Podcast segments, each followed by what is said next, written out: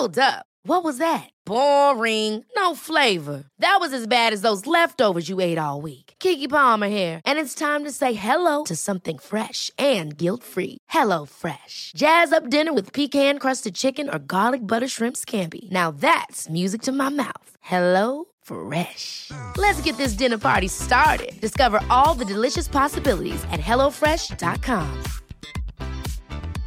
Hiring for your small business? If you're not looking for professionals on LinkedIn, you're looking in the wrong place. That's like looking for your car keys in a fish tank. LinkedIn helps you hire professionals you can't find anywhere else, even those who aren't actively searching for a new job but might be open to the perfect role. In a given month, over 70% of LinkedIn users don't even visit other leading job sites. So start looking in the right place. With LinkedIn, you can hire professionals like a professional. Post your free job on linkedin.com slash people today. Many of us have those stubborn pounds that seem impossible to lose, no matter how good we eat or how hard we work out. My solution is PlushCare. PlushCare is a leading telehealth provider with doctors who are there for you day and night to partner with you in your weight loss journey. They can prescribe FDA-approved weight loss medications like Wagovi and Zepbound for those who qualify. Plus, they accept most insurance plans. To get started, visit plushcare.com slash weight loss. That's plushcare.com slash weight loss. Bonjour à tous, c'est Laurita, plus connue sous le nom de Laurita Socaliente sur les réseaux sociaux. Coach et entrepreneur, j'aide quotidiennement des milliers de femmes à révéler leur potentiel infini à travers des astuces et méthodes de développement personnel et à reprendre le contrôle de leur vie. L'épisode d'aujourd'hui n'est pas gai, je vous préviens, mais il est néanmoins nécessaire tellement il nous touche tous un jour ou l'autre. Nous allons voir dans cet épisode comment gérer ses émotions, les comprendre et comment se remettre, ou en tout cas vivre avec petit à petit, la perte ou l'absence d'un être cher. Perdre un proche peut se révéler être un véritable traumatisme. Le plus difficile à gérer dans la mort, c'est qu'il n'y a pas de justice, elle nous tombe dessus que l'on soit préparé ou non, et elle ne prévient pas. Et c'est parfois la raison qui fait qu'elle est encore plus difficile à encaisser. Si elle survient soudainement, on se dit que c'est un choc. Si c'est une mort longue et douloureuse, on se dit que cela nous détruit à petit feu. Et le pire dans tout cela, c'est que nous sommes absolument tous concernés, qu'on vivra tous inévitablement des deuils dans nos vies. Il n'y a à ce jour pas de bonne façon de le gérer, entre guillemets, même si je déteste ce terme. Il s'agit plutôt en réalité de survivre à un deuil et de trouver des astuces pour continuer à vivre le mieux possible. Certains ressentiront le besoin de s'enfermer et de ne plus sortir pendant des longues semaines, et d'autres de surcharger leur emploi du temps, ou encore de dormir, de manger ou de ne plus manger. Et honnêtement, je ne crois pas qu'il y ait d'experts sur le sujet. Aussi, même si la mort est un sujet tabou, ayant vécu la fête des morts au Mexique, j'ai décidé de partager avec vous les enseignements appris là-bas et de vous transmettre les conseils et leçons que l'on m'a enseignés. Si ce podcast peut adoucir un tant soit peu la peine que quelqu'un ressent sur cette planète, pourquoi ne pas essayer? Pour vous remettre dans le contexte, l'année 2016 a été vraiment difficile pour moi au niveau personnel, puisque trois personnes de ma famille sont tombées gravement malades en même temps, et dont deux avec des maladies en phase terminale. Ce genre de maladie longue auquel on sait qu'il n'y a aucune issue et qui vous ronge, qui vous angoisse. Ces deux personnes sont par la suite décédées, et je me suis à l'époque trouvée complètement démunie pour gérer ces deux pertes et ces deux vides. Tiraillée entre l'envie d'être là pour ceux qui restent et le besoin de m'isoler, je me suis alors interrogée et j'ai beaucoup travaillé sur moi-même. Ayant vécu au Mexique, je me suis souvenu qu'ils célébraient les morts d'une façon atypique et j'ai décidé de m'y rendre à cette période pour accueillir une nouvelle vision des choses. Au Mexique, on célèbre les morts en deux temps. Le premier soir, on célèbre les enfants décédés, donc c'est plutôt très nostalgique et assez mélancolique. Chacun se rend au cimetière pour y déposer de la nourriture ou des objets favoris de l'enfant mort et se recueille. C'est une occasion d'être ensemble et de se remémorer les bons moments et de ne pas les oublier. Et le lendemain, on célèbre les défunts mais adultes cette fois-ci, et l'ambiance est beaucoup plus festive. Au cimetière, on se maquille, on boit, on chante, on mange, on joue de la guitare sur les tombes, et on se remémore les bons moments, on rigole, on se raconte des anecdotes. Chez les gens, les portes sont ouvertes à tout le monde, et chacun est libre d'entrer, de se recueillir, de venir manger. C'est une façon différente de voir les choses et qui me convient personnellement beaucoup mieux. J'ai donc mis en pratique et intégré cet état d'esprit, qui m'a permis de me sentir beaucoup mieux et d'accepter beaucoup mieux ma douleur, ma peine, jusqu'à la remplacer ensuite par des émotions positives. Je voudrais partager dans ce podcast un point très important et très difficile à encaisser, j'en conviens, mais je dois quand même vous le partager. Je vous le répète souvent, ce sont nos pensées qui créent nos émotions. Sans pensée, pas d'émotion. Ce qui est difficile, triste, horrible dans la mort, c'est la pensée que l'on en a. En effet, si je vous dis aujourd'hui Adolf Hitler est mort, vous n'allez peut-être pas éprouver de peine. Pourquoi? D'une part parce que vous ne le connaissez pas, et de deux peut-être même que vous estimez que c'est mérité. Ce sont des pensées propres à chacun. La preuve, c'est que des milliers de gens meurent chaque jour et que vous n'êtes pas triste chaque jour. C'est la preuve que ce qui rend la mort triste, c'est la pensée que l'on entretient à son égard. Lorsqu'on perd un proche, on pense des choses telles que par exemple je ne le reverrai plus, je n'ai pas assez profité, je ne peux pas vivre sans lui, etc.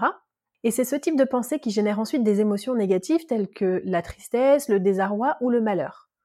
Si je reprends l'exemple d'Adolphe, vos pensées sont soit neutres, soit positives à ce sujet, et les émotions qui en découlent aussi. Je vous dis également régulièrement qu'il est possible de choisir ses pensées comme nous choisissons nos vêtements. Alors certes, cela demande et de la pratique et de la discipline, mais c'est un fait. Si vous êtes complètement désemparé, il existe la solution de choisir d'autres pensées alternatives pour vous sentir moins mal. Alors vous n'allez pas évidemment vous sentir soudainement heureux, le but n'est pas d'inhiber l'émotion négative et de l'enfouir. Il s'agit surtout de se sortir du désarroi le plus total dans lequel on se trouve en pensant quelque chose de moins négatif. Je vous donne mon propre exemple pour revenir à cette période de 2016. Lorsque j'ai perdu ce proche d'une maladie en phase terminale, j'aurais pu penser je ne veux pas vivre sans lui, je suis perdu. La première pensée qui vient, c'est effectivement celle-ci. Mais par la suite, avec un peu de recul, pour remonter la pente, j'ai préféré penser ainsi. Il est parti et il ne souffre plus. Cette pensée m'apaisait parce qu'elle est tout aussi vraie, mais elle est beaucoup plus positive ou du moins plutôt neutre. Cet outil et façon de voir les choses peut vous paraître difficile à implémenter si le deuil est récent et le choc est encore là, mais c'est une clé à utiliser quand vous aurez pris un peu de recul pour remonter la pente. Voici donc quelques conseils que je peux partager avec vous désormais. Si vous venez de perdre un proche, tout d'abord, respirez. Peu importe que vous perdiez quelqu'un à petit feu ou qu'il disparaisse soudainement, votre cœur sera brisé et vous avez parfaitement le droit de ressentir cela, c'est normal. Ressentez ces émotions profondément, nommez-les et vivez-les. Mais surtout, pensez à respirer lentement. Imaginez qu'à chaque expiration, vous expirez la douleur. Cela peut paraître basique, et pourtant, vous allez avoir besoin de vivre ce moment douloureux pleinement. C'est un passage obligé pour faire son deuil. La pleine conscience vous permettra d'expérimenter également ce qu'il se passe réellement dans votre corps, et parfois on s'aperçoit que la douleur est davantage psychologique que physique, donc forcément elle s'amoindrit lorsque l'on se concentre sur ses sensations et non plus sur ses pensées. Le deuxième conseil, ce serait d'écouter votre corps et de lui donner ce dont il a besoin. Votre corps vous envoie des signaux. C'est normal de les écouter.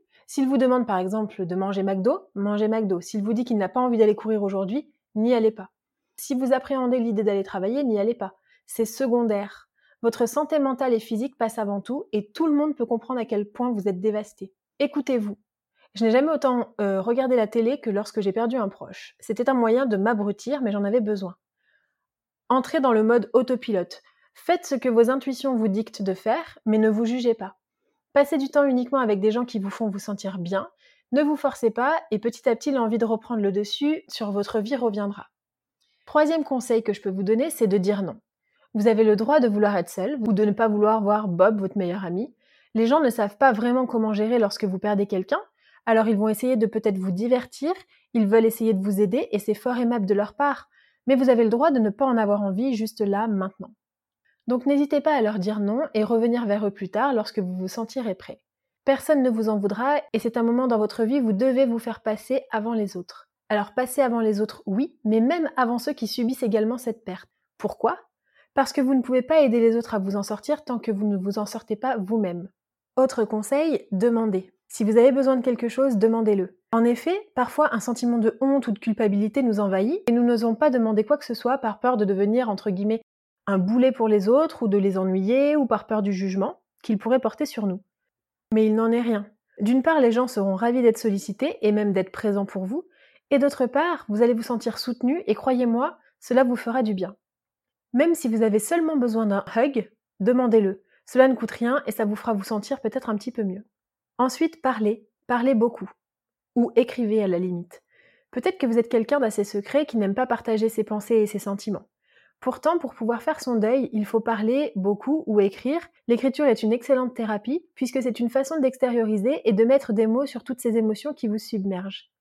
Si vous ne souhaitez pas en parler avec vos proches, n'hésitez pas à aller consulter un professionnel par exemple. Il n'y a absolument pas de mal à ça, Et cela vous permettra de vous décharger émotionnellement et peut-être même de comprendre certains sentiments inexpliqués jusqu'alors. Ensuite, et ça c'est vraiment tout droit venu du Mexique, célébrer. Le corps de la personne est décédé certes, mais vous pouvez toujours continuer à la faire vivre. Prenez un moment, euh, par exemple le jour de son anniversaire, pour faire quelque chose qui vous rappelle cette personne. Regardez les photos de temps en temps, racontez des anecdotes, écoutez sa musique préférée. C'est un excellent moyen de profiter pleinement de la vie, de se rappeler à quel point nous sommes chanceux d'avoir encore du temps pour vivre, alors que d'autres n'en ont plus. Vivez pour eux, riez pour eux. Autre point, vivez comme s'ils pouvaient vous voir. Cela n'a absolument rien à voir avec une religion quelconque, mais en ce qui me concerne, lorsque je perds un proche, je me demande s'il aurait aimé me voir dans cet état-là. Et clairement, la réponse est non. Et c'est un excellent moteur pour moi pour remonter la pente parce que je me dis que je me dois d'être heureuse pour qu'il ou elle soit fier de moi. C'est très dur les premiers temps, mais avec le temps, cela devient comme une raison de vivre. Le dernier conseil que je peux vous donner, c'est de laisser faire le temps. Ça peut paraître un peu bateau, mais en réalité, il faut laisser le temps faire son œuvre. Il a une manière bien à lui d'atténuer la douleur et la souffrance. Je dis bien atténuer car le vide et le manque seront toujours là, mais plus le temps passe, plus la douleur s'estompe. Je vous le promets. Sur le moment, on se demande comment on va faire pour vivre et pour survivre après ce drame, mais la vie continue. Regardez autour de vous. De nombreuses personnes vivent des drames et continuent d'avancer parce que, de toute façon, ils n'ont pas le choix. Enfin, je vous souhaite plein de courage parce qu'il vous en faudra, mais rappelez-vous que vous avez la chance d'être en vie et ces événements devraient chaque jour nous le rappeler. J'espère que cet épisode pourra vous aider un tant soit peu. N'hésitez pas à partager vos pensées si vous le souhaitez et je vous dis à très bientôt pour un nouvel épisode.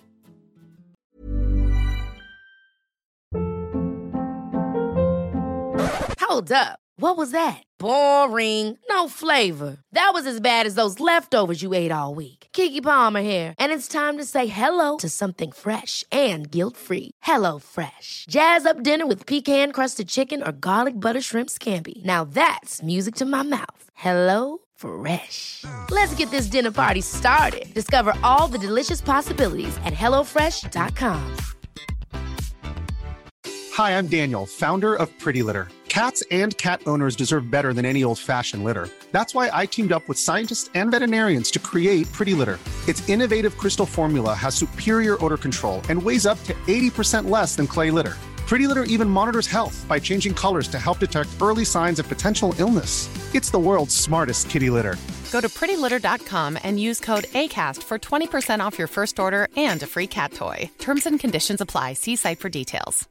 Imagine the softest sheets you've ever felt. Now imagine them getting even softer over time. That's what you'll feel with Bowl and Branch's organic cotton sheets. In a recent customer survey, 96% replied that Bowl and Branch sheets get softer with every wash. Start getting your best night's sleep in these sheets that get softer and softer for years to come. Try their sheets with a 30-night guarantee. Plus, get 15% off your first order at bowlandbranch.com. Code BUTTERY. Exclusions apply. See site for details.